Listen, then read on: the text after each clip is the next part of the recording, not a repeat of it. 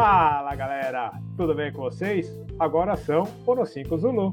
Fala pessoal, como é que vocês estão? São Uno 5 Zulu aqui, vamos para mais um podcast, é o JP que tá falando e vamos nessa. E aí galera, Danilo Dangarada aqui, pontualmente a Uno 5 Zulu. É, a gente tá com uma super convidada, a gente vai falar sobre um assunto muito, muito importante, então fiquem ligados, vamos lá. Oi pessoal, aqui é a Larissa Dangará e hoje excepcionalmente é segunda-feira é, a gente está fazendo essa modificação por um motivo muito, muito importante. Isso aí, galera. Estamos aqui numa segunda-feira com um podcast extra na sua timeline aqui, muito bacana, para falar do assunto que está em pauta, uma polêmica aí que está em pauta, que é sobre a regulamentação do RBAC 63, que trata sobre a não mais necessidade do curso teórico para a formação de comissários e de mecânicos. Então a gente vai falar um pouquinho sobre isso, vamos falar um pouquinho sobre como é hoje a formação do comissário de bordo, é, o que, que a ANAC está propondo com, a, com o lançamento do RBAC, né, o Regulamento Brasileiro de Aviação Civil, e obviamente que para isso a gente tem que ter um, uma pessoa que saiba falar sobre isso. Então é com muito prazer que eu chamo a Daniele Bittencourt, que foi comissária, hoje é professora, coordenadora de curso, é, pessoa extremamente capacitada para falar sobre isso. Dani, seja bem-vinda. Obrigada, gente. Obrigada, boa noite. Muito obrigada pela oportunidade, por estar aqui. Espero poder esclarecer as dúvidas de todo mundo, levar né, esse assunto aí em pauta que é tão importante hoje, não somente para nós que somos da aviação, mas para o nosso público em geral, né, criar uma consciência do que está sendo proposto aí. Então, espero poder colaborar com vocês. Obrigada pela, pelo convite. Índia Nova. Autorizado Jundiaí Itápolis, visual, rota do plano de voo. Sempre tenta trazer pessoas aqui que têm conhecimento de causa, porque eu enrolo bem, mas eu não entendo de nada. Então, ah, não, imagina! Então, chamamos você hoje para falar sobre essa polêmica aí da RBAC 36, o que está acontecendo, como funciona a formação hoje, qual a proposta da ANAC com esse RBAC novo que está entrando. É, a galera aí já está no, nos comentários também, vão ajudar a gente a, a discutir, fazer essa discussão. E, ah. por favor, se apresente aí para a galera, por favor. Gente, boa noite. Um prazer, uma honra estar aqui com essa galera maravilhosa, esses meninos que eu adoro. JP, meu, meu amigão aí, a gente colega de trabalho, LED também, adoro o trabalho de vocês, parabéns. Eu sou a Dani, sou diretora da Eagles, Escola de Aviação Civil. Estou na aviação há 25 anos, fui comissária da Latam, Lá eu trabalhei como comissária, como instrutora e chefe de cabine. E lá que eu comecei a desenvolver esse trabalho de formação de alunos. Quando eu saí da empresa, eu comecei a trabalhar com escolas, passei aí por algumas escolas aqui em São Paulo e hoje eu estou na Eagles aí nessa função que eu falei para vocês. Hoje a gente está tentando manter a escola no ar, né? Com toda essa situação que está acontecendo, a gente está na briga aí para ver se, se não acabam com as nossas escolas. É isso. Bacana. E não sei se todo mundo sabe, mas o JP é, deu aula já, dá aula lá pro pessoal. Dá aula, ele é meu professor de bloco 4, é. é. Ajuda pra caramba a galera lá. O bloco Famoso mais temido da face da Terra. A bomba, Led, eu jogo na mão dele, entendeu? O bloco 4 eu falo, tá aí, meu filho, se vira. Se mas eu sei que os outros professores são bons, né? Eu sei que tem professor bom. Não, a né? gente, tem, a gente tem uma equipe show, né, JP? A gente tem uma não, é. equipe... É Nota 10 lá. Eu, é eu sou bom. fã de carteirinha da minha equipe. Bacana. Equipe ótima, ótima, maravilhosa para se trabalhar. Todos lá. Pedro Pena já está perguntando o que é o RBAC 63 e está perguntando se é a respeito das licenças de comissários mecânicos. Isso, vamos lá então, vamos começar a falar do que interessa, né? É, essa proposta, galera, do RBAC 63, ela foi apresentada pela ANAC agora recentemente, tem uns 40 dias, em que ela quer terminar, eliminar com a obrigatoriedade do curso de comissário, que não exista mais assim como é para o curso de PP hoje já, né? E também extinguir a prova da ANAC para comissários de voo. Então a proposta é a seguinte: é, o candidato que quer ser comissário, ele vai estudar sozinho, ele não precisa mais passar por uma escola necessariamente. Se ele quiser, ele faz o curso, se não, beleza? E aí ele faz um processo seletivo na empresa aérea e na empresa ele vai passar por um treinamento para poder ir para o voo, para poder voar, mas sem a licença de voo, sem a carteira. Essa é a proposta de hoje com esse RBAC 63, resumindo, né? Toda essa polêmica aí. Então, e como é que funciona hoje, Dani? Hoje, como é que, ou, quais são os primeiros passos, por exemplo, para o aspirante a comissário de bordo, né? Para o tá. pessoal poder entender melhor aí, para poder fazer um comparativo entre como que está e como vai ficar, e aí a gente traçar um, o que, que vai piorar, o que, que poderia melhorar, alguma coisa nesse sentido, porque, na minha opinião, não tende a melhorar nada. Não tende a melhorar nada, é. Nada, Mas vamos é. lá, eu vou falar um pouquinho, galera, de como era, de como a gente está hoje, para vocês entenderem para onde eles querem ir, né? Quando eu entrei na aviação, há 25 anos atrás, o nosso curso, ele já tinha uma estrutura bem bacana.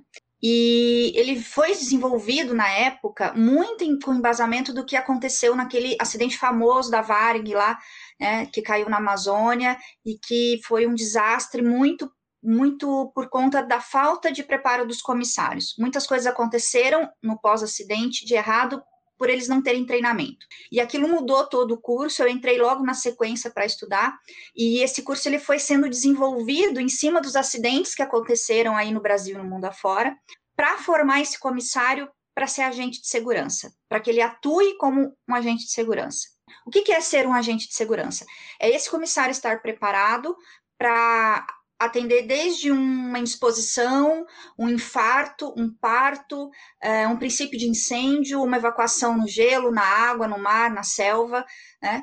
Para ele estar tá preparado para tudo isso. Essa é a base é, do nosso Está me falando hoje. que o comissário não serve só para servir barrinha de cereal? Você está me falando que ele serve para Não, não, não. Esse é um agrado que a gente faz para vocês só. Esse aí é só tá, para deixar. É, não, beleza. Esse é só para deixar a coisa agradável, porque graças a Deus, né? E graças ao estudo que vocês têm também como pilotos, vocês sabem que os acidentes são raros, né? Então, ainda bem que a gente tem bastante tempo lá, graças a toda essa estrutura que a aviação tem hoje, de poder fazer todo, né, aquele, aquele serviço bacana, aquele atendimento legal e transformar aquele momento, né, que é voar, numa coisa legal. Essa é uma função também do comissário mas a formação escolar dele, a formação técnica, é voltada para a segurança. Né? Isso é hoje. Então, é, respondendo aí o que o, o JP me perguntou, o que, que precisa hoje para entrar numa aeronave e você atuar? Ele precisa passar pelo, pelo curso, né? Então, ele faz todo esse curso, que é composto hoje por 13 disciplinas teóricas, onde a gente desenvolve aí desde né, o famoso bloco 4, que é conhecimento de navegação, meteorologia, conhecimento de aeronaves, que fica aí com o JP lá na escola, até primeiros socorros, estudos de pressurização, despressurização, é, sobrevivência, emergências. Então, ele, ele aborda tudo isso, fatores humanos, né? Que é o lidar com pessoas, com situações difíceis, isso tudo faz parte da formação. Depois ele vai para o treinamento prático, que é a selva, que muita gente é, chama de selva, aí o JP já esteve com a gente aí, já viu Pô, como é medo, bacana. Favor, é. Né? ah, é legal, né, JP? É muito A galera morre de medo, né? Mas é, é, é legal. É um, e no final sai todo mundo alegre, feliz, querendo de novo, cara. É, um... é, é sempre assim, né? Eles vão morrendo de medo e depois eles querem voltar de, de monitor e tudo mais. Exatamente. Se a galera quiser, eu vou passear um dia com vocês para mostrar na prática. Vamos embora, vamos lá. A gente sempre tá levando uns malucos aí para acompanhar e ver como é que é. É convidado nosso, Led. Vai ser uma honra ter você lá, vai ser bem eu legal. Eu vou carregar as baterias da GoPro, que não dura muita coisa, não. Aí tudo bem. É, então vamos embora. Você vai precisar, cara, porque é um dia inteirinho. É um dia inteiro, é, é puxado, né? Mas é, é, gostoso, é bacana. Mas é bom, é legal. Tá convidado aí já para próxima. Vamos combinar isso aí, vamos combinar isso Vamos aí. combinar sim.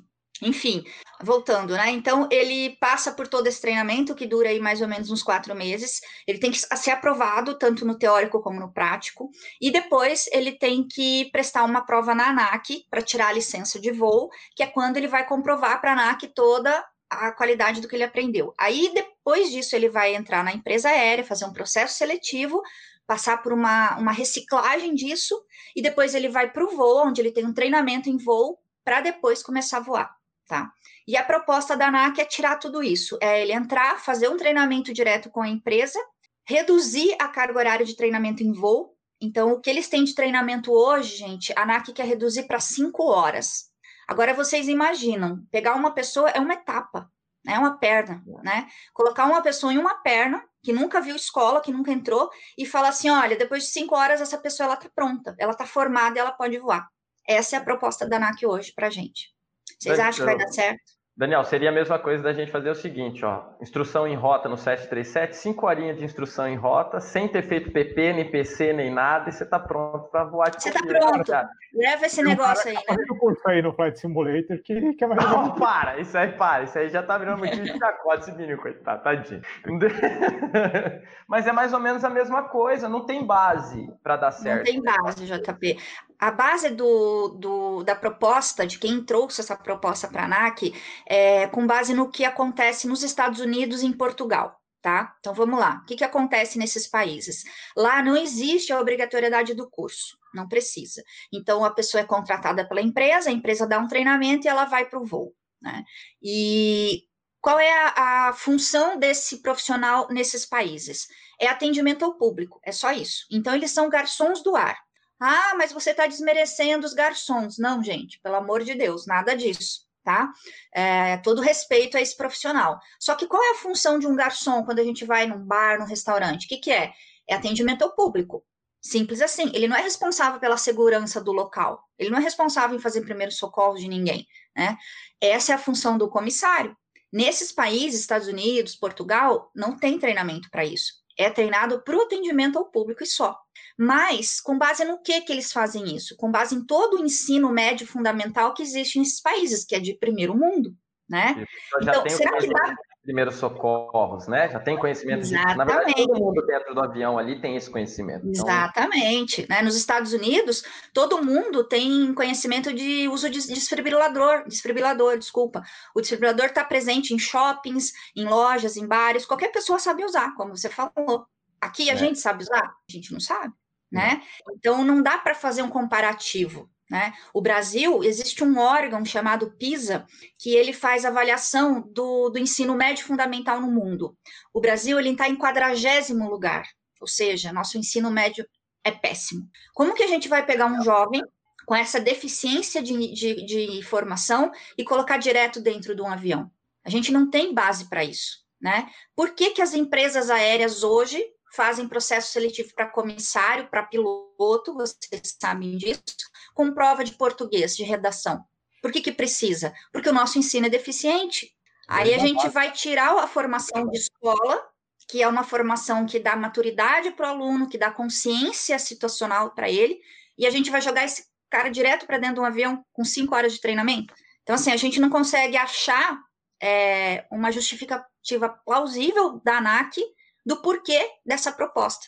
Né? A não ser o quê? Tirar da ANAC o trabalho de administrar escola e prova. É só isso que a gente consegue entender da proposta deles. É, uma coisa que eu sempre tento fazer, eu sempre tento enxergar o, o todo, né? E aí eu fico imaginando, por que que a ANAC, qual que são os argumentos da ANAC para implementar essa proposta, implementar, implementar o RBAC? Foram as companhias que pediram, é, isso baratearia de alguma forma para as companhias? Eu imagino que não, porque treinamento uma ser da companhia. É... Eu acho que vai ficar mais caro, inclusive, para a companhia. Então, eu entendo eu que ficaria até mais caro para a companhia e ela teria um profissional cru, vamos dizer assim, um tripulante que está ali dentro da, da cabine de passageiros, que não estaria devidamente apto ou que não teria um treinamento de base. É, qual que é o argumento que a ANAC usa para falar, ó, a partir de agora não precisa mais do curso? Tá, eles têm um argumento, Led. O argumento é de que é, isso vai tornar acessível para as pessoas de baixa renda. Qualquer pessoa vai ter condições de ser comissário, mesmo não tendo condições de pagar o curso. É tirar o custo do curso da formação dessas pessoas. Essa é, essa é a justificativa da ANAC. Isso era uma demanda popular? Isso. Uhum. Mas aí a gente coloca assim, nós já é, avaliamos a situação. O curso de comissário hoje, você vai gastar aí no máximo, tá? Vamos colocar assim, é, é, falando em, em, números redondos. Você vai gastar no máximo 4 mil reais para formar um comissário, juntando exames médicos, prova da ANAC, toda a formação completa. É um curso barato, é um curso acessível. Né? Se a gente for comparar a isso, então, para que, que um médico precisa estudar? Ele não precisa estudar, então, estuda sozinho. Engenheiro, advogado, então vamos é. estudar sozinho né? E aí depois faz uma prova, entra num hospital, entra num fórum e vai trabalhar. Né? E qual é a profissão hoje que a gente tem no mercado, entre, falando de curso profissionalizante agora, que tem um custo que você recupera no primeiro salário aquilo que você investiu. O comissário, no primeiro mês de trabalho, ele recupera tudo que ele investiu no curso. Então, assim, ele não é um curso caro, ele não é, impossibilita, não afasta as pessoas. Pelo contrário, né? E a, a gente acredita que ele abre portas, porque as escolas hoje facilitam ao máximo termos de pagamento. Né? Não é um curso que, que esteja assim longe da realidade do Brasil. E a, nossa preocupação, né? E tem muita gente que fala assim: ah, mas vocês estão pensando em defender o, o trabalho de vocês, a renda de vocês, as escolas. Não, não é só isso, gente. Nós estamos pensando num todo. Nós estamos pensando na qualidade do profissional que nós vamos ter no mercado, né? Por quê? A partir do momento que não tiver a obrigatoriedade do curso, a empresa aérea ela vai poder exigir qualquer coisa para ser comissário. Então, assim, a empresa ela não vai querer um profissional desqualificado. Ela pode exigir que para ser comissário você tenha faculdade de ciências aeronáuticas. Pois e é, aí vai, ficar muito mais caro, caro, do que é hoje. Mais, exatamente, mais distante é. do que é, é. hoje. Exatamente. É. Então vai tornar mais difícil para essas pessoas o acesso à aviação, muito mais do que já é. Né? A carga horária do curso hoje, qual é? O Jorge está perguntando. 149 horas é o, o, mínimo que a ANAC exige. A gente lá na Igos trabalha com uma, com uma, uma carga de 200 horas de formação. tem mais. A ANAC está aproveitando essa quarentena aí para ferrar todo mundo, para mudar um monte de coisa. é, ela, ela tá mexendo em tudo. É, saiu um monte de IS. Tem o pessoal que está perguntando aqui sobre as IS que saíram. Saiu um monte de IS essa semana. É, saiu. IS, saiu IS até é. errada, né? Que não era para sair, saiu, e aí depois saiu. falaram, não, calma, não era assim, calma, veja bem, olha. Mudou IAM para CVA. Pois é. exatamente, é. exatamente. A própria ANAC fez um monte de live essa semana e falaram coisa errada que não estava na IS. Isso, exatamente. Isso criou, um, isso criou, uma turbulência aí entre a gente, essas lives da ANAC essa semana, galera. O mais então, engraçado é que a gente fica perdido. Nem a Nath sabe, né? É, fica tipo assim, agora pode, agora não pode, tira casaco, bota casaco. É, teve gente que me perguntou assim essa semana, falou assim, ué, mas eu não tô entendendo, porque de um lado a ANAC tá querendo acabar com o curso, e do outro lado ela tá anunciando e protocolando novos manuais para os cursos. E aí, né? Eles não se entendem? Não, eles não se entendem.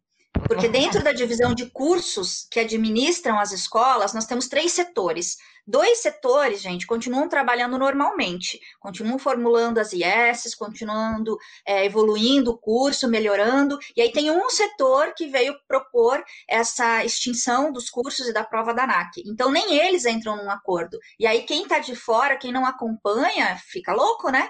Fala, meu, o que está acontecendo? Vai ter curso, mas vai, vai melhorar, mas não vai ter mais o curso?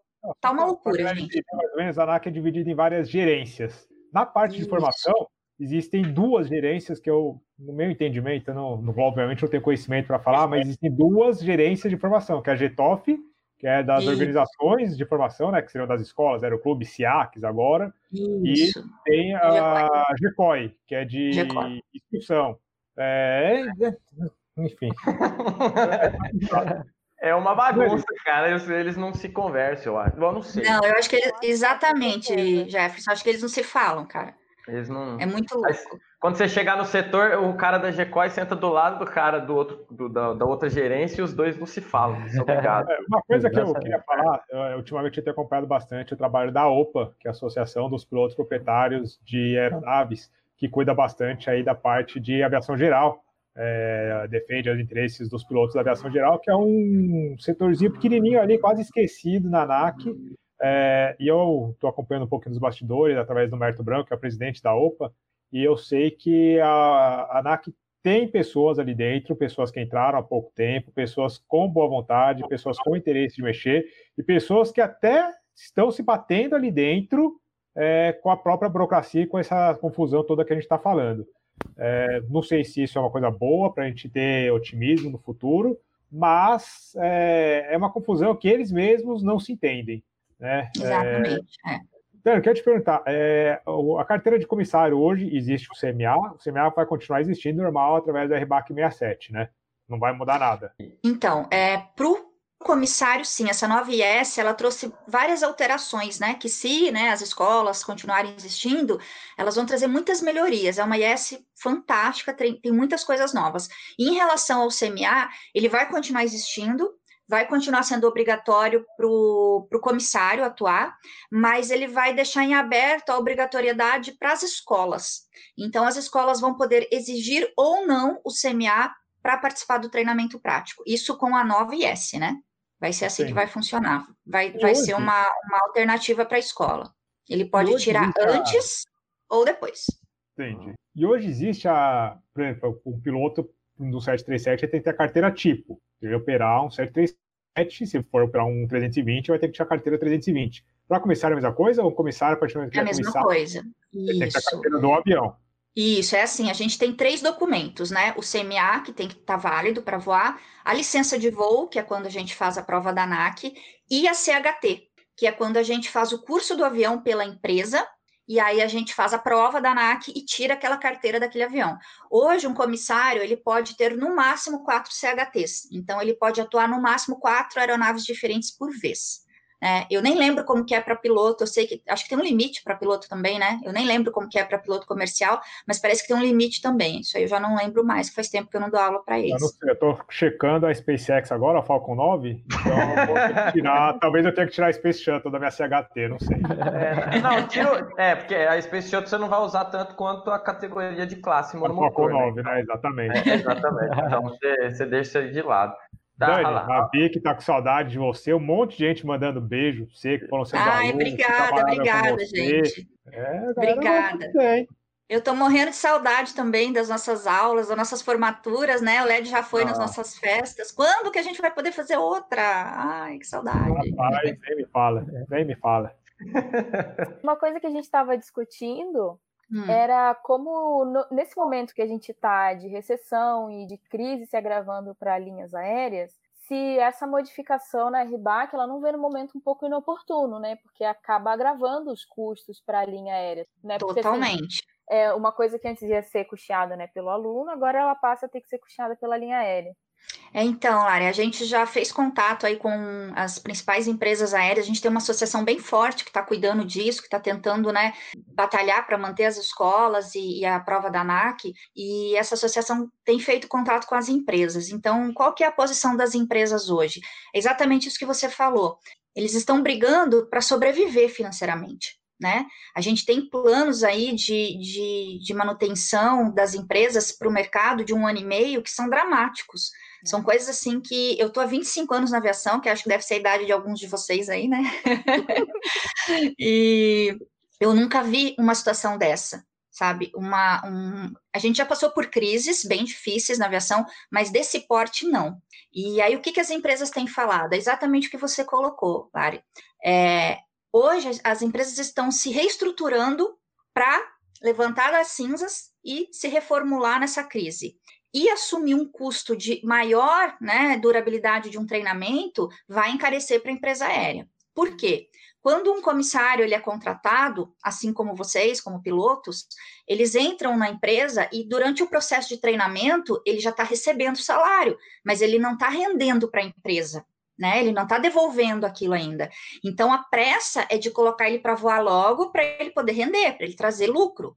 Se a empresa ela aumentar o treinamento, se ela tiver que assumir toda a formação do comissário, ela vai é, jogar essa despesa para quem? Para o comissário? Então, isso vai ser debitado do seu salário. Então, a, ide a ideia é de que a empresa tenha que diminuir os salários, que tudo, todo aquele benefício que foi batalhado tanto com a nova lei do aeronauta, ela caia por terra, entendeu? E aí, o, o custo desse profissional sendo mais alto, ele que vai acabar custeando isso, então vai ser debitado do seu salário. Então, ele vai ter uma carga horária mais excessiva, ele vai ter uma jornada de trabalho diferente da do piloto, como acontece em Portugal.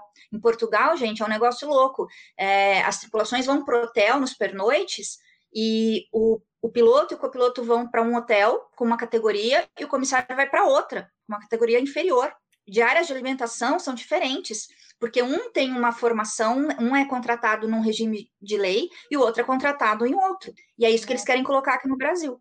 Então, imagina para a empresa aérea administrar tudo isso e imagina para o comissário trabalhar sabendo que ele está desqualificado, né? que ele não tem todo o benefício que existia antigamente. É bem complicado, é uma coisa bem, bem difícil de imaginar. É.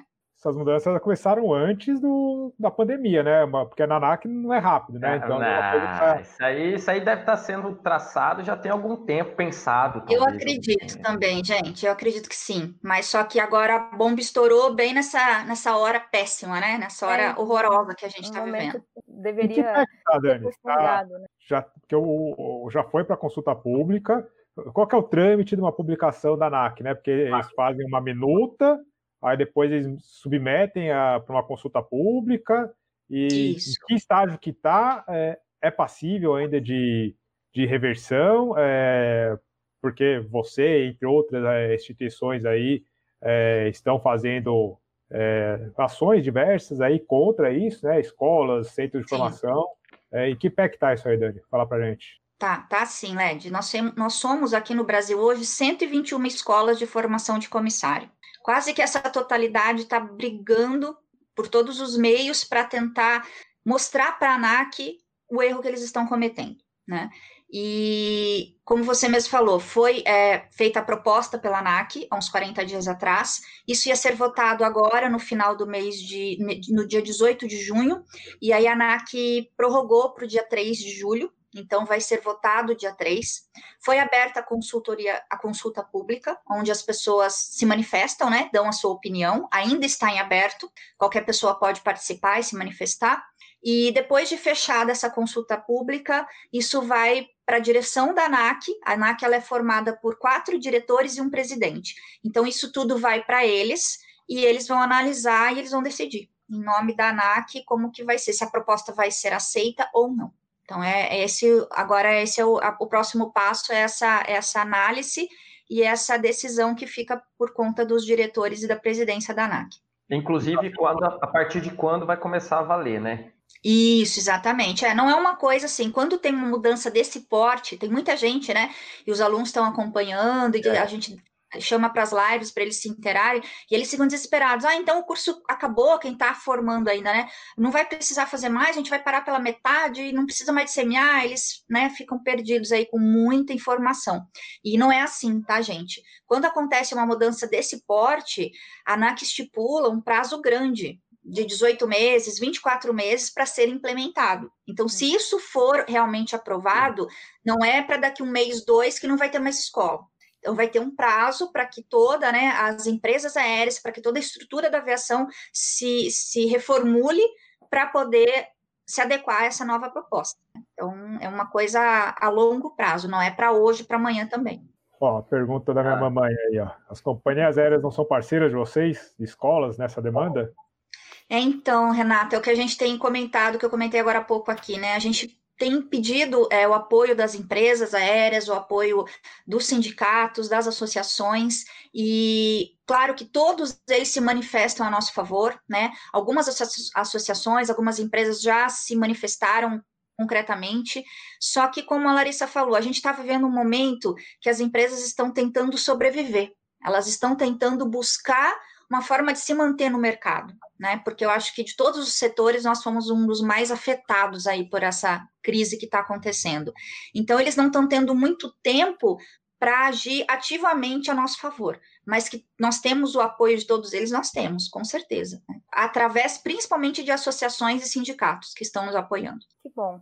Até agora ninguém foi contra, graças a Deus, pelo menos ninguém é. falou assim: ah, vocês estão errados, a ANAC está certo. Eu não vi isso de ninguém mas, até agora. Mas é moralmente maluco a pessoa concordar com o negócio dele. Desculpa, é. não dá, não tem como. É muito não, tem justificativa, né, Jefferson? A gente não consegue encontrar, sabe, uma, uma justificativa plausível para o que a ANAC propõe. A gente estuda, busca informação, mas a gente não consegue entender. A não ser o fato de que eles querem se livrar do trabalho que a gente dá para eles e se livrar do trabalho de ter que aplicar a prova da ANAC, administrar tudo isso. É, com toda essa pressão, toda esse, essa frente aí que vocês estão realmente juntando para conseguir é, mudar um pouquinho essa, esse rumo aí, você sente que tem realmente possibilidade disso é, ter uma reversão aí, deles voltarem atrás, ou você acha que talvez algumas, algumas flexões no que foi proposto, mas vai sair?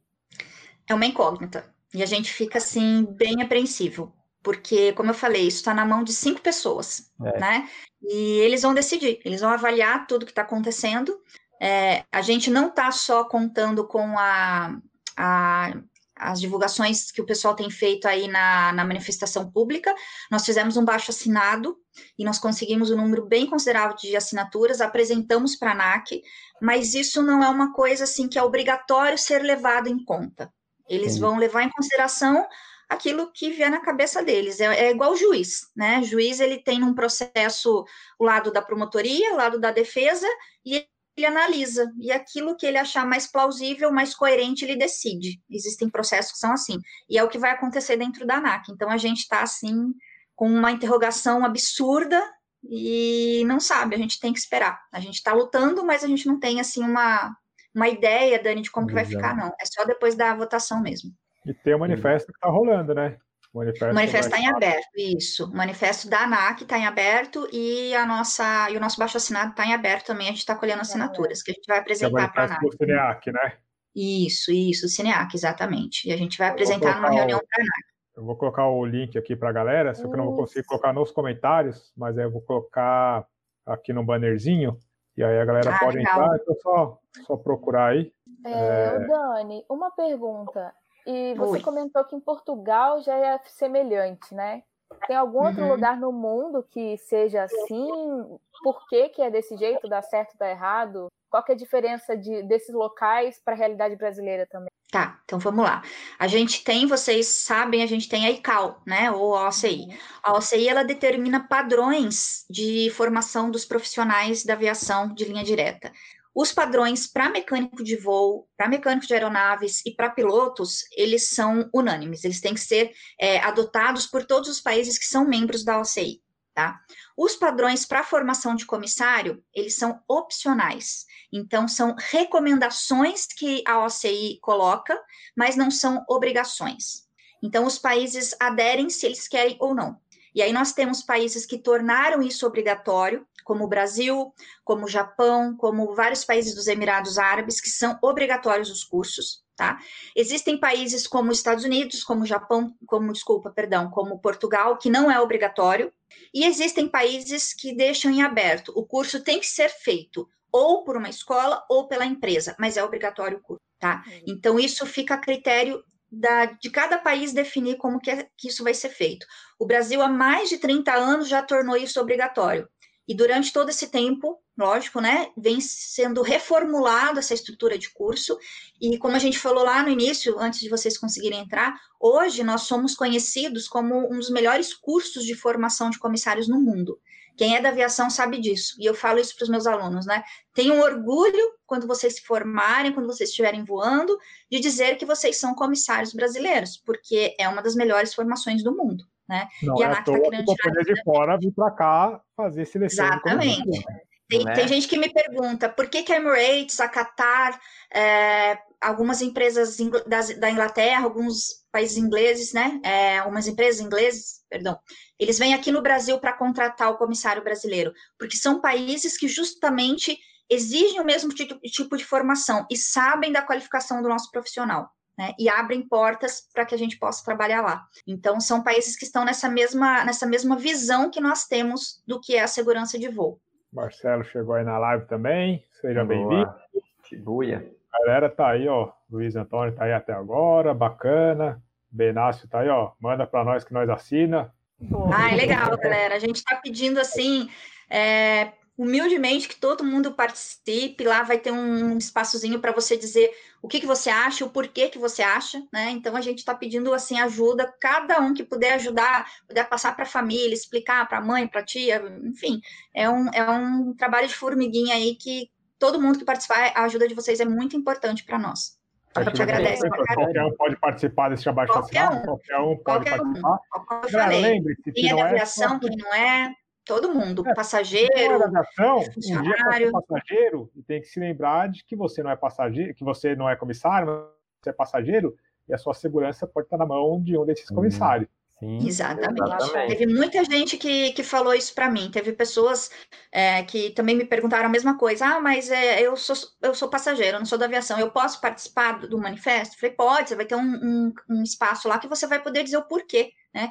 E aí teve várias pessoas que falaram, nossa, teve uma vez que eu estava viajando e eu me senti mal, aí me contaram histórias, assim. Então a gente vê que mesmo, como o Led falou, né, pessoas que não são da aviação, elas conseguem enxergar a importância de estar tá lá, né? E aí, como o Led falou, ah, a gente está ali sempre servindo, né? Entregando um lanchinho e tal, isso é legal, mas que aquela pessoa ali, se você precisar, se a coisa ficar difícil, ela, ela tá ali para te ajudar. Né? Então, isso gera uma segurança para o passageiro, né? Quando o comissário está entregando lanchinho, ele está entregando lanchinho, mas na verdade ele está de olho se aquele passageiro está de cinto de segurança, se tem alguma Sim. coisa quebrada, se tem algum passageiro bêbado, é, sei lá, tem alguma algum coisa estranha acontecendo, se tem alguém sendo então, vítima de tráfico internacional de pessoas, tem uma série de coisas nossa. acontecendo ali. Lari, você, você falou de uma coisa que aconteceu, não sei se é isso que você viu, um caso que aconteceu recentemente, é isso que você está uhum. falando? É. Aconteceu aqui no Brasil, não sei se a galera toda viu aí, né?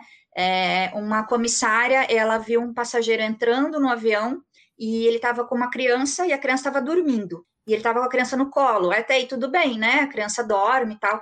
Só que durante o voo inteiro, era um voo longo, a criança indo, a criança não se mexia, dormindo muito profundamente. E essa comissária começou durante o voo a ficar de olho, a avaliar aquela situação.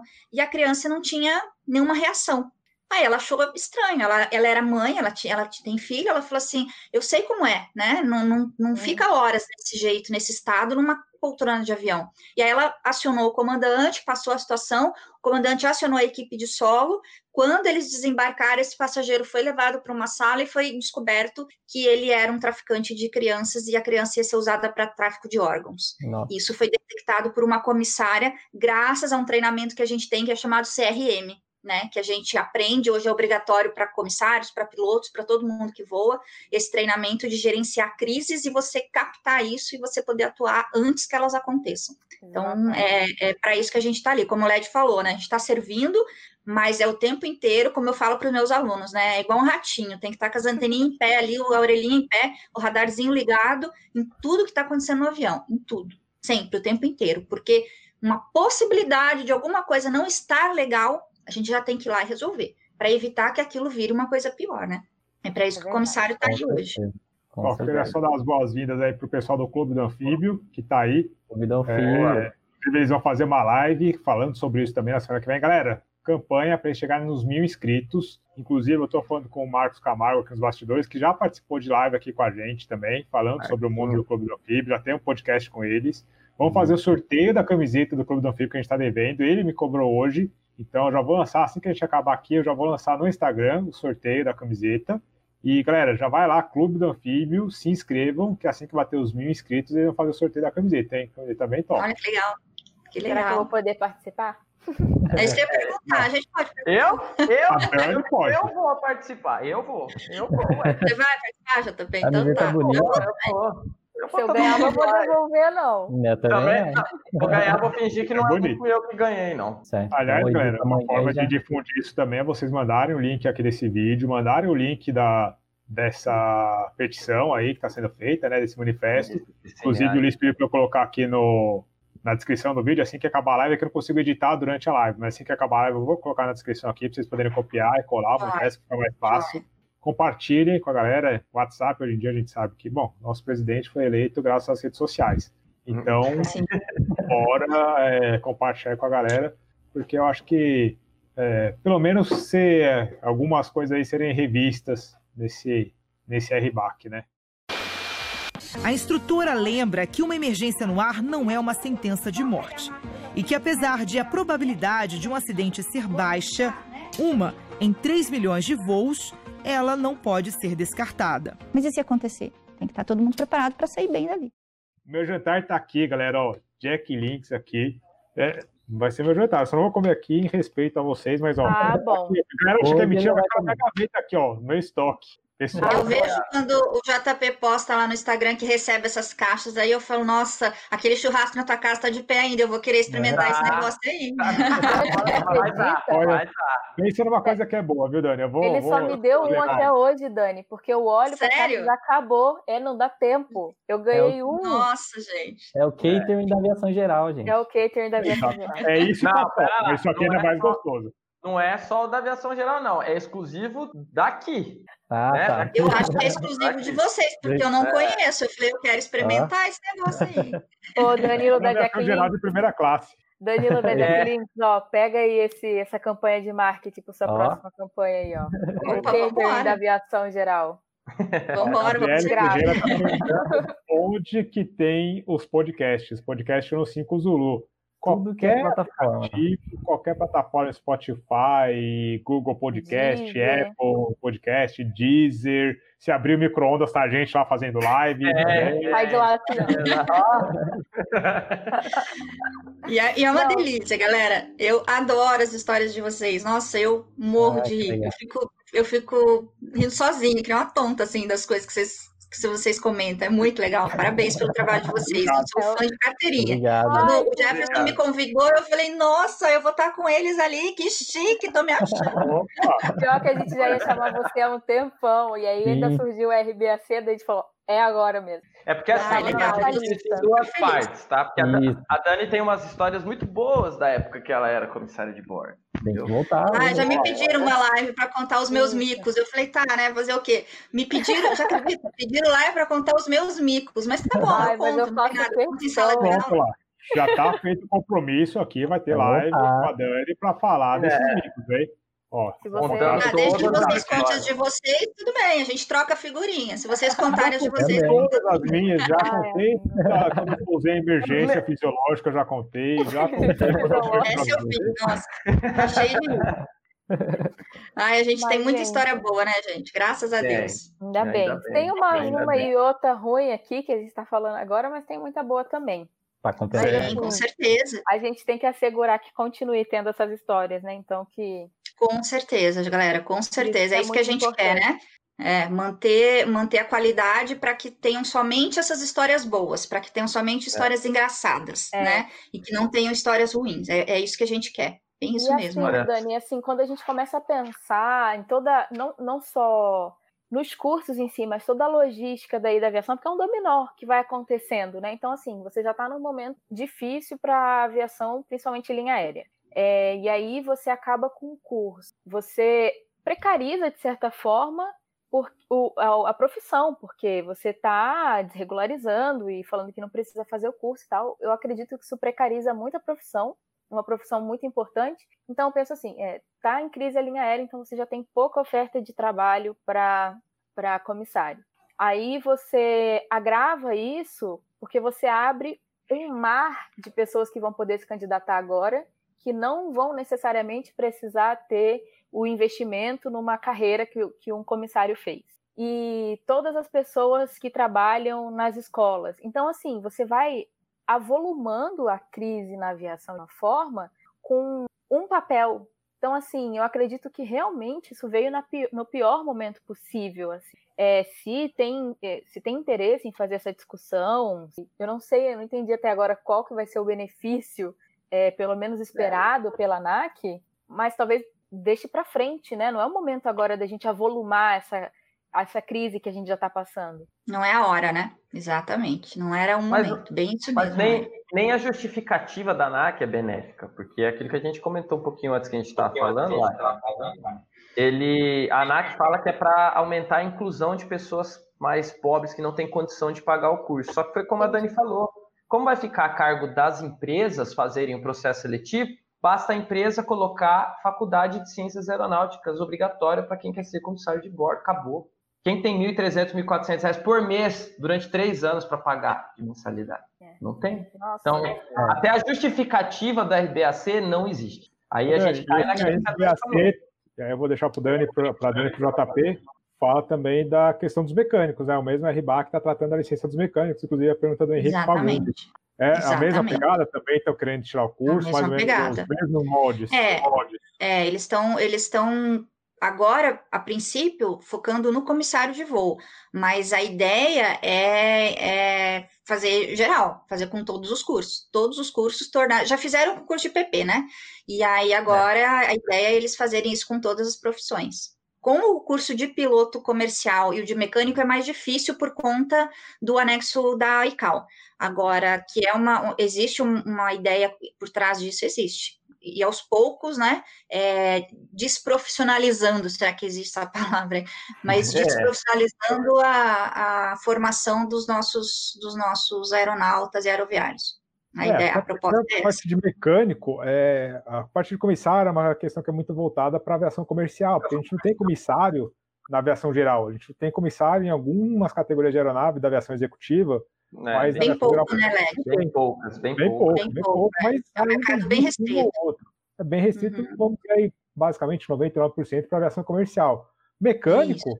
não, mecânico saiu do é chão tem mecânico. Exatamente. Então, Exatamente. às vezes nem vai sair do chão e tem que ter mecânico. Então, é uma. Ter. engloba mais coisas. E como que um cara, por exemplo, uma empresa, uma oficina mecânica, vai dar treinamento para o mecânico, vai assumir o papel da escola, vai assumir o papel do. sei lá.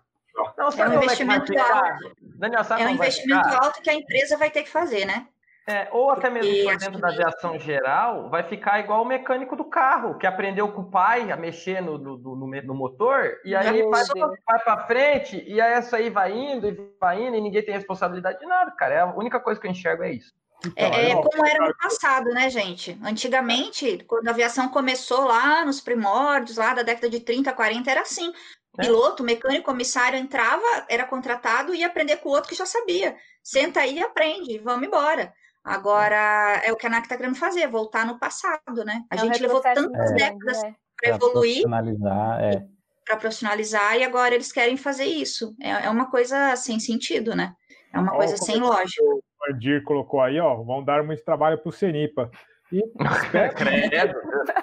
Não, mas é. É, é claro, é, é, uma, é, é, é trágico se fosse mas é, Não, mas imagina é. Triste, mas é real, exatamente. Um acidente daqui a dois, três anos que seja, e ter lá fatores contribuintes, formação deficiente do mecânico, formação deficiente de comissários que poderiam fazer uma evacuação é, de uma forma melhor e tal, onde poderiam não morrer ninguém e por conta de uma formação deficiente morreu alguém dentro da nave. Bater na madeira aqui, espero que aconteça. Mas imagina, sei lá, no relatóriozinho final da NAC, é, é, fator contribuinte, má formação, formação deficiente de algum desses profissionais. Mas, é igual, a, mas é igual, a, Dani, a Dani citou, Daniel. O, o, o, curso de comissário ele foi aperfeiçoado depois do acidente do Varig 254. Então, antes disso, já era, um, já, já era, já era, vou dizer, deficiente, não vou dizer deficiente, mas assim, a grosso modo seria um. Limitado. Era limitado. limitado né? Exatamente. É, ele era limitado. limitado. Vocês sabiam?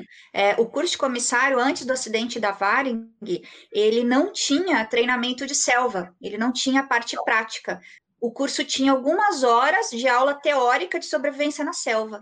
O JP já foi comigo, ele viu. Como é que você vai ensinar sobrevivência na selva na teoria, gente? Não tem como. Não tem como, você vai ensinar cara, combate é... na teoria. Eu não consigo imaginar. E era assim.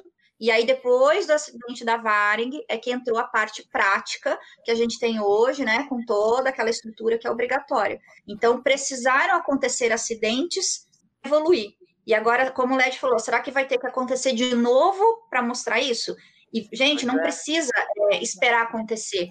A gente tem exemplos de países como, por exemplo, os Estados Unidos, né, que, que não tem a formação obrigatória, como Portugal, como é, a Etiópia, por exemplo, que nós tivemos acidentes graves que é, aconteceram situações que os comissários não sabiam é, atuar. A gente teve um acidente da Delta, em que foi recente agora, não sei se vocês viram isso, que foi depois de um pouso começou a encher de fumaça dentro da aeronave, eu não lembro o número, até eu tenho anotado o número do acidente que eu pesquisei, e começou a encher de, de fumaça dentro da cabine.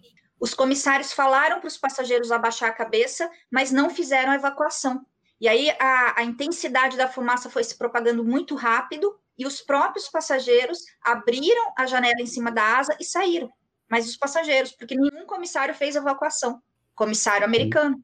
Né? A gente teve um outro acidente da Ethiopian Airlines em que eles caíram no mar, foi um pouso na água, uma mensagem, e eles morreram afogados, os passageiros, porque eles estavam com os coletes inflados dentro da aeronave. Quem é, é da aviação aí comercial, quem é comissário, vai entender o que eu estou falando, né? A gente tem instrução básica, um pouso na água, de que o colete ele tem que ser inflado em cima da asa do lado de fora, porque se você infla dentro, você entala todo mundo ali, dizendo assim de uma forma bem simples, e a galera não passa pela janela de emergência.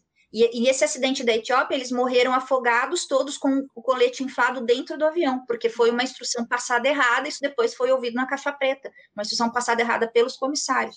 E aí a gente vai, nós temos várias, várias vários exemplos de acidentes que acontecem né, por aí né, é, recentemente e que foi por má formação dos comissários, países que não têm a obrigatoriedade do curso.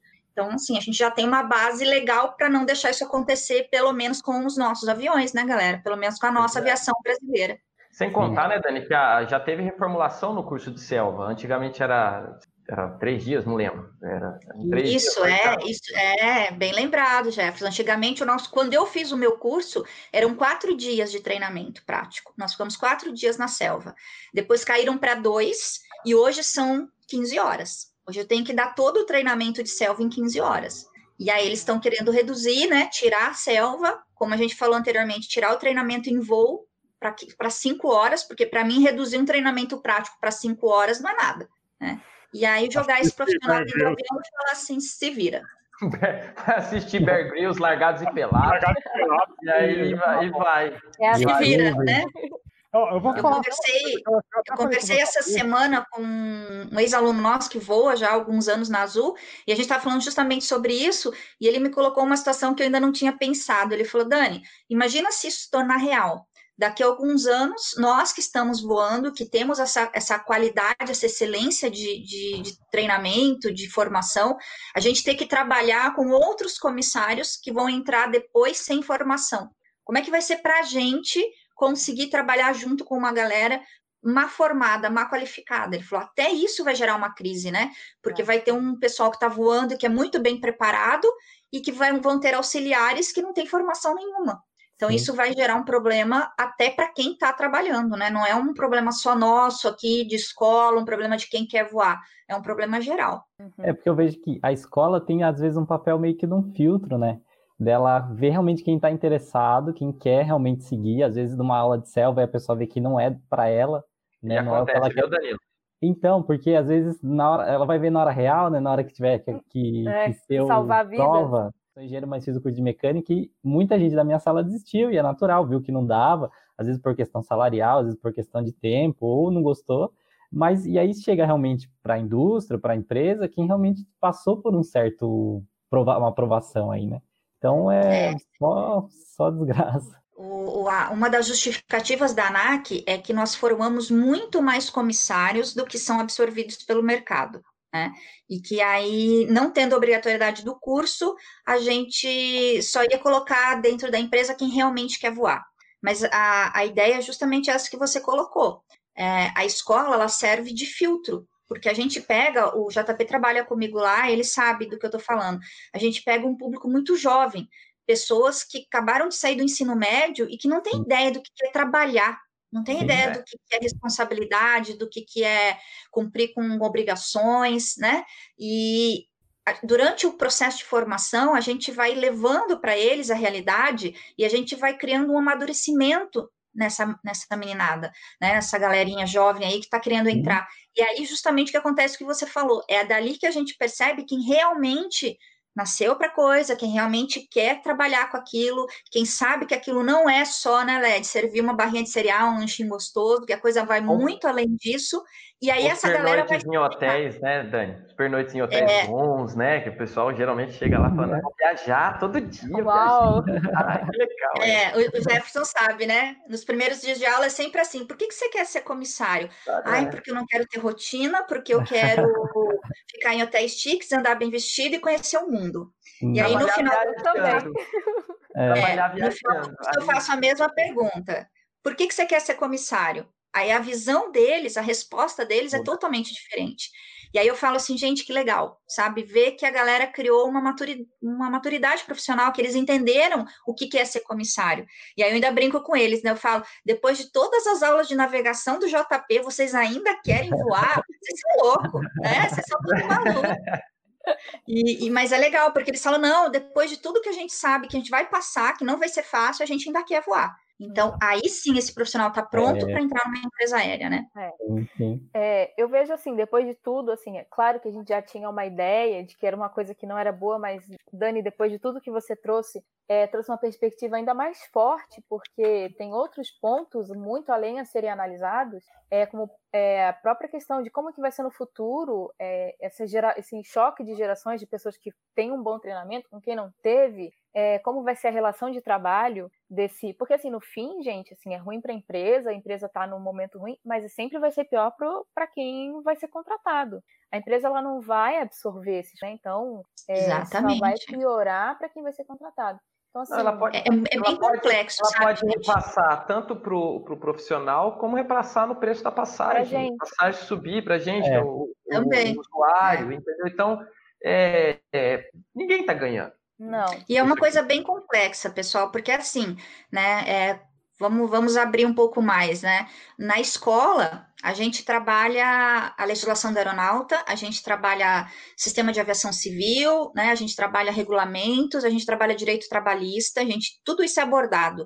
E a gente sabe que a nossa, a nossa legislação ela é muito benéfica para nós, né? A gente tem uma, uma, uma legislação para o aeronauta que traz muitos benefícios. E quando gente, e é muito legal porque eu amo essa aula, eu, não, eu faço questão de dar essa aula, não, não abro mão para professor nenhum, falo que é exclusiva minha, as aulas de regulamentos. E, e o legal é porque você começa a explicar para o aluno como que vai ser o dia a dia dele, em termos de benefícios, né, de todo o cuidado com que a lei foi formulada, e os olhinhos começam a brilhar, e eles falam assim, mas vai ser assim mesmo? Vai ser desse jeito? Vai, galera, vai ser assim. A gente tem é, uma realidade felizmente, de que tudo aquilo que é aprendido na escola de comissário, ela acontece, né? Ela é praticada. Então, ele vai muito consciente dos direitos que ele tem enquanto, vamos falar de, de CLT, de legislação, uhum. né? E daquilo tudo que vai ter que acontecer, que vai ter que ser respeitado. Aí eu pergunto assim: será que uma empresa aérea ela vai querer ensinar tão detalhadamente quais são os direitos desse profissional? Pois Com certeza. Quanto menos restrito o conhecimento, menos ele vai cobrar. Então, né, é aquela coisa, você faz uma pessoa não ter conhecimento, tira o conhecimento desse aluno, ele vai ser manipulado pela empresa. Será que os direitos dele vão ser respeitados? Será que as folgas, os valores, tudo vai ser pago direitinho? Claro que não, né? Dani, Óbvio que não, porque tem empresas que são corretas e tem empresas, a gente sabe, que não são honestas né? Que só cumprem a lei porque a gente tem uma lei forte, a gente tem um é. sindicato forte que faz ela valer. Agora, se não tiver nada disso, vai ficar a cargo da empresa. Eu vou ensinar aquilo que eu quero e eu vou é. manipular é. essa pessoa, simples assim. E é. Dani, eu acho que isso que você falou agora me, me veio outra coisa, assim, porque por que, que a legislação, a lei do aeronauta é tão forte, né? Porque isso reflete diretamente na segurança operacional da aviação. Sim, então a é. fadiga, é, tem que ser muito respeitada. Então, e essa necessidade de você ter a segurança do fator humano, ela gerou uma lei muito forte. Que bom, porque Sim, isso é um ganho para a segurança, né? E quando uhum. você começa a enfraquecer isso, colocar isso na mão exatamente. de alguém que tem conflito de interesse, é, você está enfraquecendo a segurança operacional também. Então, é exatamente. Eu coloco isso para os meus alunos, quando eles começam assim ficar um pouco é, felizes e assustados, né? Nossa, mas vai ser assim, a gente vai ter todos esses benefícios, vai ser assim que eu vou trabalhar, que eu vou receber, que eu vou é, ser alocado nos hotéis, tal. Por que, que tem que ter um hotel bacana? Por que, que a gente tem que ter tal valor de diária de alimentação, tal valor de quilometragem? E aí eu entro justamente nisso, Lari. É, tudo isso foi planejado ao longo da aviação brasileira para garantir que esse profissional, comissário de voo, piloto, quando ele entre dentro do avião, ele esteja extremamente satisfeito com o que ele faz, extremamente bem preparado, bem remunerado, para que ele não tenha desculpa para errar. Nós não podemos errar. Os meninos sabem, o piloto não pode errar, o comissário não pode errar. Né? Então, todo o treinamento que tem, todo o preparo, toda a remuneração, os benefícios são justamente para isso para que nenhum comissário ou um piloto ele chegue lá no, depois de um acidente e fale assim, olha, eu errei porque eu dormi mal, porque eu recebia mal, porque eu era explorado na empresa. Isso não existe hoje. Isso não existe. Então, é, quando acontece uma situação de emergência, ele está preparado. Ele, ele tem que estar preparado, ele não tem desculpa, porque a lei criou essa situação. Agora, se a gente deixa a critério da empresa, como que vai ser? A empresa visa lucro. Ela não quer saber se você está feliz, infeliz, ela quer lucrar. A gente é número dentro de uma empresa, né? Vamos tirar a parte é, glamurosa da profissão. Nós somos números e nós estamos ali para dar lucro. É. Então, quanto menos despesa a empresa tiver comigo, mais renda eu estou gerando. Principalmente agora, né? Que tudo é redução de custo, nesse momento que a empresa precisa sobreviver. Então, assim, a gente tem que usar muito bem é, as ferramentas e os mecanismos que a gente conquistou mesmo, porque para chegar Exatamente. nessa lei que a gente tem hoje foi luta. luta Foram de, 30 anos. Muito, e muita gente que faleceu, muita gente que perdeu a vida em acidente para conseguir chegar aqui hoje. Então acho que assim, a gente acima de tudo tem que honrar também o sangue, pessoas deram sangue para a gente chegar nessa lei. Com né? certeza. E luta e trabalho e anos de vida, construção de carreira. Então isso é uma coisa muito, muito séria mesmo. É uma discussão que a sociedade toda ela tem que estar envolvida, porque é assim, a, o setor é, aéreo ele é primeiro um pilar muito importante né, na sociedade para a economia. É, e segundo, todos nós, a gente faz uso, mesmo que você não seja um aeronauta, que você não trabalhe diretamente com a aviação, mas você faz uso. Então, é, eventualmente, a sua vida vai estar na mão dessas gente. A gente tem que confiar. Com certeza. Então, é, direta e indiretamente, né? Não. Fala, Dá boa noite aí pro Beca, que tá aí. Ó, oh, o Beca tá aí? Um monte de perguntas. Beca, Ô, Beca. Aí ele perguntou, mas acho que a Dani já respondeu. Hoje as empresas respeitam, né? Descanso, alimentação, isso é bem controlado, Totalmente. bem certinho, né? A empresa não tem, não tem outra, outra forma a não ser respeitar, LED. Elas têm que respeitar aquilo que a gente estuda e que a gente tem como, como regulamentação para descanso, para alimentação, para várias, várias outras, é, não são regalias, né, mas benefícios, vamos colocar assim, elas têm que respeitar. A gente tem um, uma lei bem forte que não admite isso, e a gente tem um sindicato muito forte também, que qualquer coisa que não esteja acontecendo de acordo com a lei, isso é comunicado automaticamente, o sindicato já vai para cima e a empresa tem que e a empresa tem que fazer acontecer. Eu, eu, vou comentar uma coisa com vocês assim que chegou a ser engraçado, né? Para vocês entenderem isso, coisas bem mais simples, é, nem falando tanto de segurança. É, quando teve a fusão da LAN com a TAM, né, que virou Latam. É, foram os chilenos que vieram e compraram grande parte da, da empresa. E a lei trabalhista no Chile, eu não sei se vocês conhecem, ela é quase assim uma lei áurea, né? Antes a lei áurea era bem, bem época da escravidão, assim, uma coisa bem horrorosa. E eles estavam acostumados com isso, e quando eles assumiram a empresa, foi logo em setembro que eles assumiram a direção da empresa e né, estavam se inteirando de tudo. E aí o, o pessoal do RH, lá, os diretores, apresentaram as planilhas de custo para os próximos meses com funcionários. E eles estavam analisando as planilhas e eles viram que para o mês de novembro, de dezembro, tinha um aumento de 50% nos custos de salários. Aí eles perguntaram por quê. Aí a, a galera explicou, né? Falou, porque a gente tem o 13 terceiro, que é pago metade em novembro e metade em dezembro. Aí eles não entenderam, mas o que é 13 terceiro? Se só trabalha 12 meses, por que tem que receber por 13? E eles não entenderam, e eles não aceitaram. Eles passaram a caneta em cima do, do, do, da documentação e falaram assim: tá fora, nós não vamos pagar. Aí o diretor falou assim: você não está entendendo, nós temos que pagar. Mas amigão, amigão, amigão, calma, não é assim. É lei. É, gente, Entendeu? acho que assim, então, Chile... É coisa que não adianta. É um direito ganho, né? É um, é. é um direito adquirido, que a gente fala em direito, e, e que é, é, cumprido. E eu falo que é um dos setores mais privilegiados que existe, porque é um dos setores em que a nossa lei ela é respeitada, que aquilo que a gente aprende, ela é cumprida na íntegra. Isso eu garanto para qualquer um que, que for entrar na aviação. Graças a Deus, ainda é assim. Ó, a Indy tá aí na live também. Oh, Aliás, a Indy. Tô sabendo que o JP foi ciscar em outro, em outro terreno. É, eu, eu, estou saindo daqui. Eu estou sendo muito maltratado neste canal. estou avaliando o passe. Estou valorizando o passe. Estou fazendo entrevista. Ela, eu nem terminei Aí... de falar, ela foi embora, né? É, não foi eu que te. Ah, voltou. Ah, voltou, tá. Voltou. A Indy do podcast Café com a JP Canalha. Ontem eu fui passar por lá, fazer, conversar com ele, com ela e com o Brunão. Passou das nove até meia-noite e meia, trocando ideia, gravando as coisas. Foi bem então, bacana. Tá bom, JP. Tá, você vai me mandar embora? Obrigado. Vamos, tá demitido. Ai, não vou nem falar que ela me chamou hoje, porque senão também vou ser expulsa da live. Ah lá, Pô, então são só nós três. Aqui te chamou também, Danilo, não? Então, eu sou o único que, na verdade, o LED já foi. Eu nunca nem é, fui. Já... É melhor deixar só eu e a Dani. Mas quando eu fui, não tinha podcast ainda. A gente não tinha o nosso Nocinho com É, Zulu ainda. bem. então tá perdoado. Ela Tá chamou bom, o mas Danilo surpreende a gente também. boa. Surpreende a gente boa. A Indy, ô, Dani, a Indy ela é mecânica da Azul, ela é residente lá em Ai, que na demais! É, ela é, ela é Legal. maravilhosa. Mulher é Não, ela é Mulher, gente, eu acho o máximo É. as mulheres atuando na aviação. Adoro, que legal. Já virei fã, então. Nossa, Já. adoro. É legal, é bem legal. Parabéns. Você gosta de podcast? Tem Pushback o BR. podcast. Isso. Tem o Café com a esse podcast bem bacana, bem legal. Ai, que legal. Inclusive.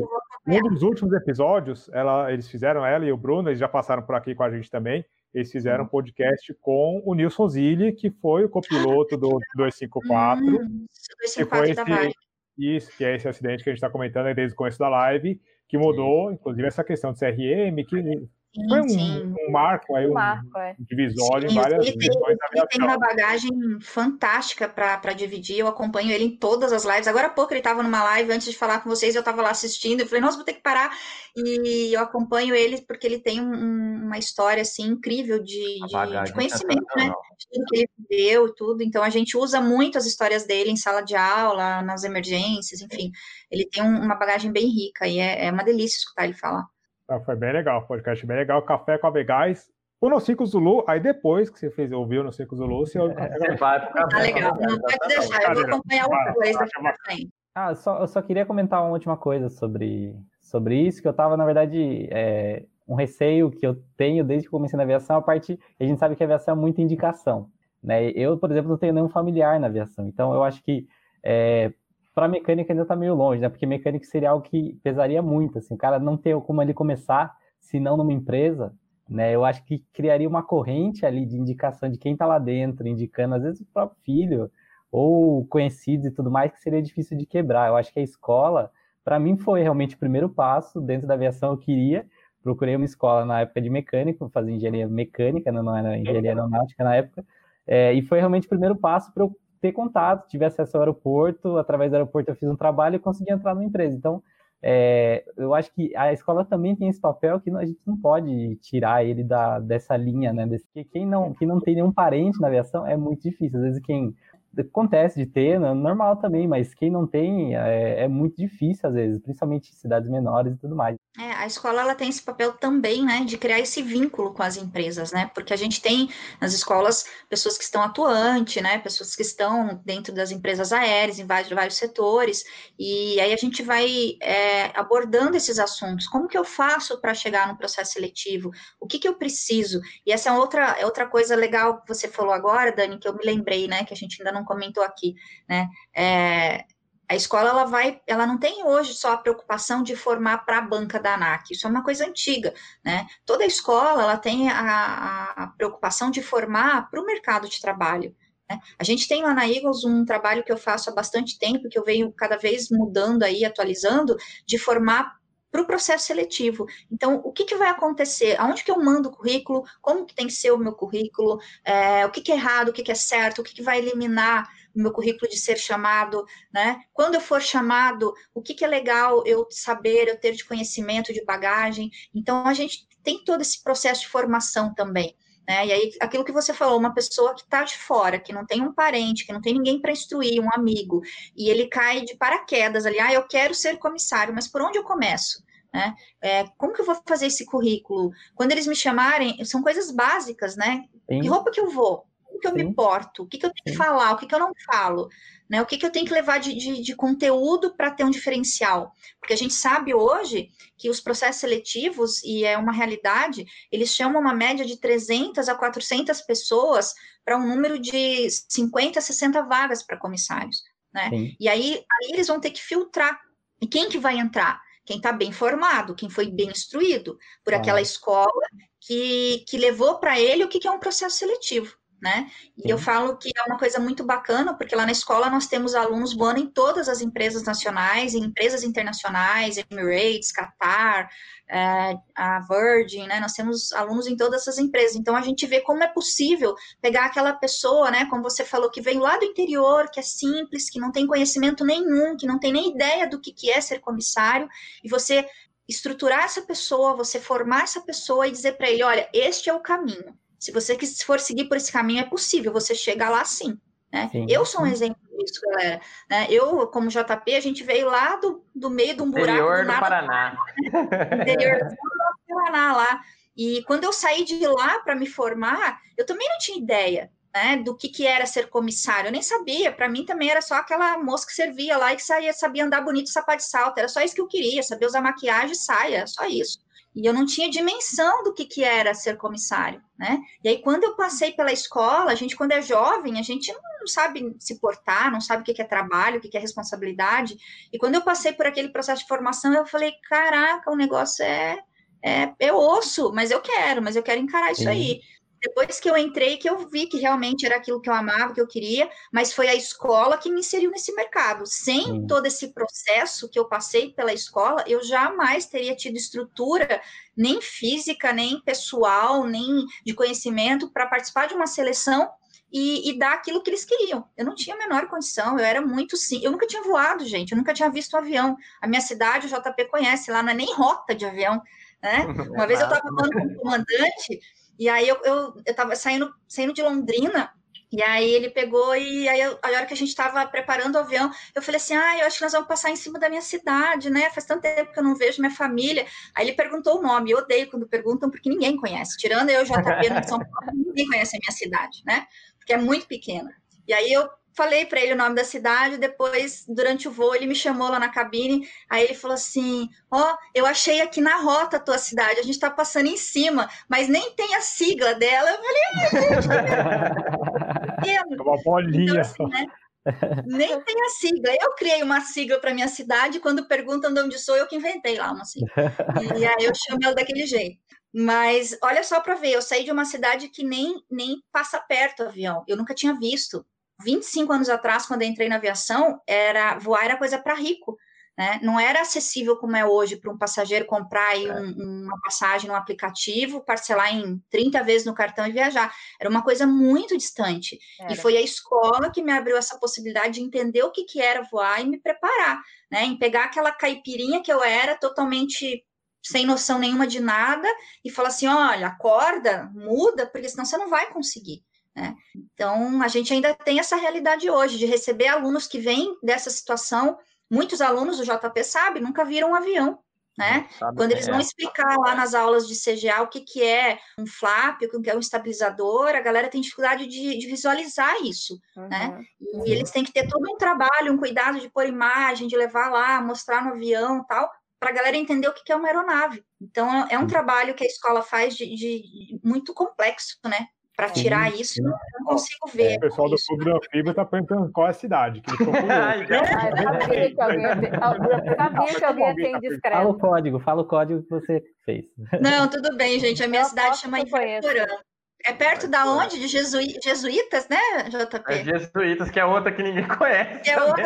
Ah, tá. Cortou, tem no Google? Tem no Google? E vai porã. Não, tem no Google, tem. No Google tem, no, no Google tem. Não tem, não tem na aviação, mas tem no Google. Você precisa aproximar bastante o mapa para você achar, né? Mas tem. Não precisa ampliar também, tá, JP? Obrigada. Não, e vai porã, eu tô falando jesuíta, Dani. Vai porã não, e vai porã, você tem que jogar lá, aparece.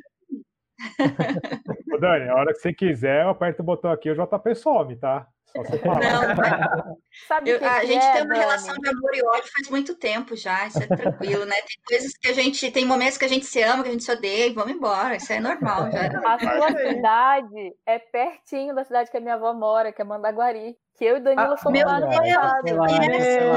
Alguém conhece mais que nós, né? Alguém conhece o Paraná, olha que legal. Do ladinho ali.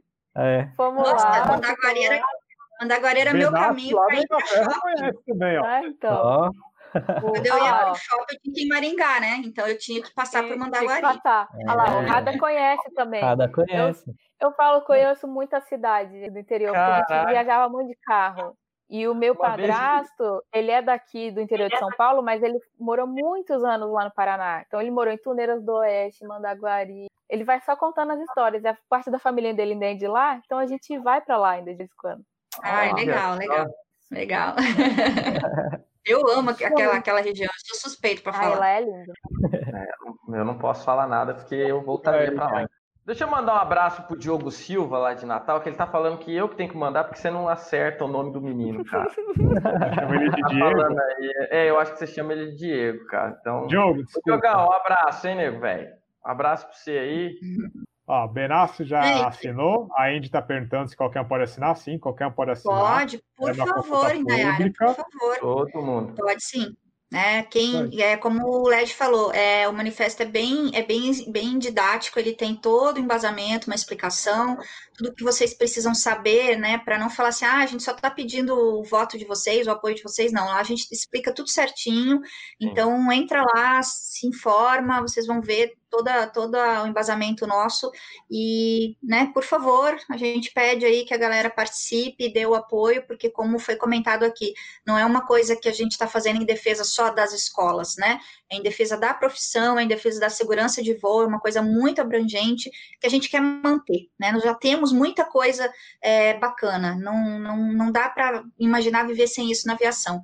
Então a gente conta aí com o apoio de todo mundo, qualquer pessoa pode participar, assinar, isso vai ser levado para a Os grupos de vocês, compartilhem com o pessoal que vocês conhecem. Curta, final 01, da Pousa Completo Indiana Bertanco. Belezinha, então, galera, acho que é isso. Deu para ter uma boa ideia aí do, da importância da, da assinatura desse manifesto. Então, peço a vocês aí que acessem, tem lá no canal LED Santos, no meu canal, o link para o manifesto. Então, é só procurar aí o manifesto do RBAC 63 e queria agradecer a Dani novamente pela aula que ela deu, por compartilhar com a gente a importância disso tudo. Agradecer a vocês que estão ouvindo nosso podcast, agradecer o pessoal que acompanha a live no YouTube. Marcaremos outros podcasts com a Dani, vamos falar aí dos desdobramentos desse manifesto, desse RBAC, falando disso tudo aí. A Dani seja bem-vinda. Faremos outras lives contando as histórias que ela prometeu aqui pra gente também. E é isso aí, galera. Obrigado a todos e bora lá. Eu que agradeço, gente. Mais uma vez, muito obrigada pela oportunidade de estar aqui, pela oportunidade de ser ouvida num canal tão bacana e tão importante como é o de vocês. Obrigada mesmo pela recepção. É, foi muito bacana, foi muito gostoso e espero ter né, esclarecido aí para a galera que está assistindo todas as informações pelas quais a gente está tá passando esse momento com esse RBAC. E como o Led falou, né, contamos com o apoio de todos, a participação de vocês. E vocês aí, galerinha, parabéns pelo trabalho, adoro de coração, sou fã de cada um de vocês. Continuem fazendo esse trabalho delicioso que é de acompanhar aí. E, e contem comigo aí, gostar à disposição de vocês, a Dani também. E estarei aqui sempre que quiser, só me convidar, que agora eu tô me achando. É, será sempre convidada, já está prometida. Beijo Quero grande para vocês todos. Quero agradecer a presença de todo mundo que esteve na live aí, o Rada, Índio, o Jorge, o Douglas, a Vicky, tava a Juliana também tava aí, a Gabi, bom, o pessoal todo aí. É, agradecer a Dani pela, pela presença, por ter aceitado o convite aí, que é muito esclarecedor. É um assunto importante. Eu acho que não, não, não, teria que mudar em nada a forma como a gente trabalha ainda hoje, teria que levar essa discussão um pouco mais adiante se tivesse que mudar. Pessoal, assina aí o, o manifesto, já, já que o podcast agora é segunda-feira, né? A votação é na sexta. E no mais é isso, gente. Obrigado. Agradecer a Dani. Na próxima ela vai vir aqui para contar a história do, do Roberto Carlos e mais algumas outras coisinhas aí. Sabe, né? A gente Eu já sabe. curioso para ouvir essa história aí, comentário ah, live. Curioso para ver essa é. história deixar para o próximo episódio. Deixa para o próximo, exatamente. Vamos, vamos render engajamento. É. obrigado, gente. Obrigado mais uma vez aí por compartilhar isso aí. Muito obrigado, galera, galera do chat, galera que está ouvindo, a Dani. É, eu acho que não tem uma resposta fácil para um tema complexo desse. Eu aprendi muito aqui, tenho certeza que quem está escutando aprendeu muito também. É, compartilhe até sexta, então a gente tem um tempo aí para assinar mais esse abaixo assinado é, e mudar essa história aí, com certeza dá. Tá? Muito obrigado, muito obrigado de novo, Dani, e até semana que vem, galera. Eu que agradeço. Pessoal, primeiro eu queria muito agradecer aí, espero que vocês também tenham gostado dessa aula que a Dani deu pra gente. Um assunto extremamente relevante, então eu vou pedir mais uma vez é, para vocês assinarem o manifesto. Vocês já tiveram bastante informação aqui agora. Eu testei, se vocês escreverem Cineac RBAC63 já vai aparecer o primeiro link no Google.